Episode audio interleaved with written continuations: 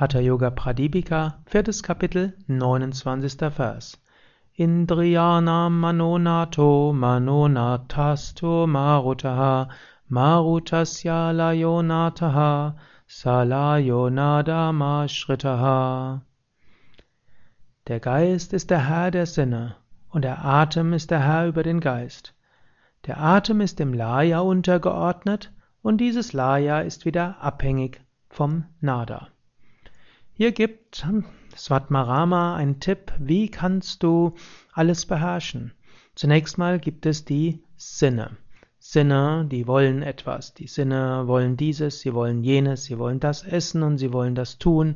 Die Sinne verknüpft mit den Emotionen, die fühlen sich gekränkt und sie wollen zurückschimpfen und so weiter. All das machen die Sinne. Aber durch dein Denken kannst du die Sinne beherrschen. Du kannst bewusst die Sinne, den Geist beherrschen. Du kannst bewusst das Denken beherrschen. Du kannst es steuern.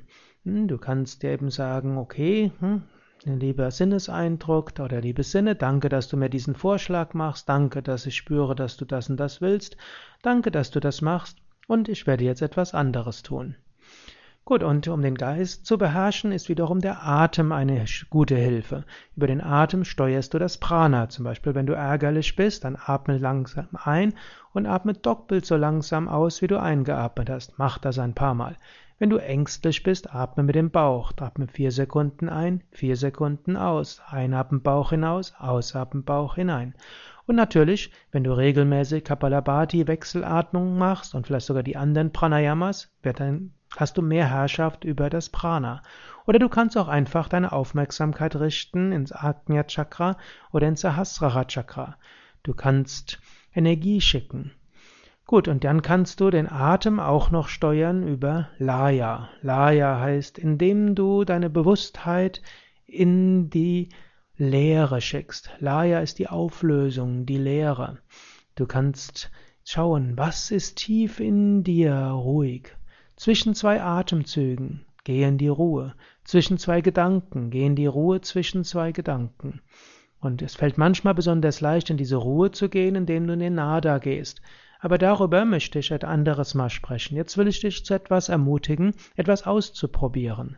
Wenn du Gedanken hast, die Gedanken bleiben nicht beständig. Geh in den Moment zwischen zwei Gedanken. Es ist okay, wenn du die, in der Meditation zum Beispiel dieses denkst und jenes denkst aber zwischen zwei Gedanken spüre die Stille. Oder wenn du in den Himmel schaust, einen Moment lang gehe in die Stille. Du magst dir Sorgen machen über dieses und über jenes. Einen Moment gehe in die Stille. Auch in der tiefen Entspannung, da mögst du alles Mögliche auch denken. Gehe zwischendurch in die Stille. Immer wieder in Momente, auch wenn es nur ein Bruchteil einer Sekunde ist, wo du in die Stille gehst. In dieser Stille spricht Gott. In dieser Stille spricht dein höchstes Wesen. In dieser Stille ist dein wahres Wesen.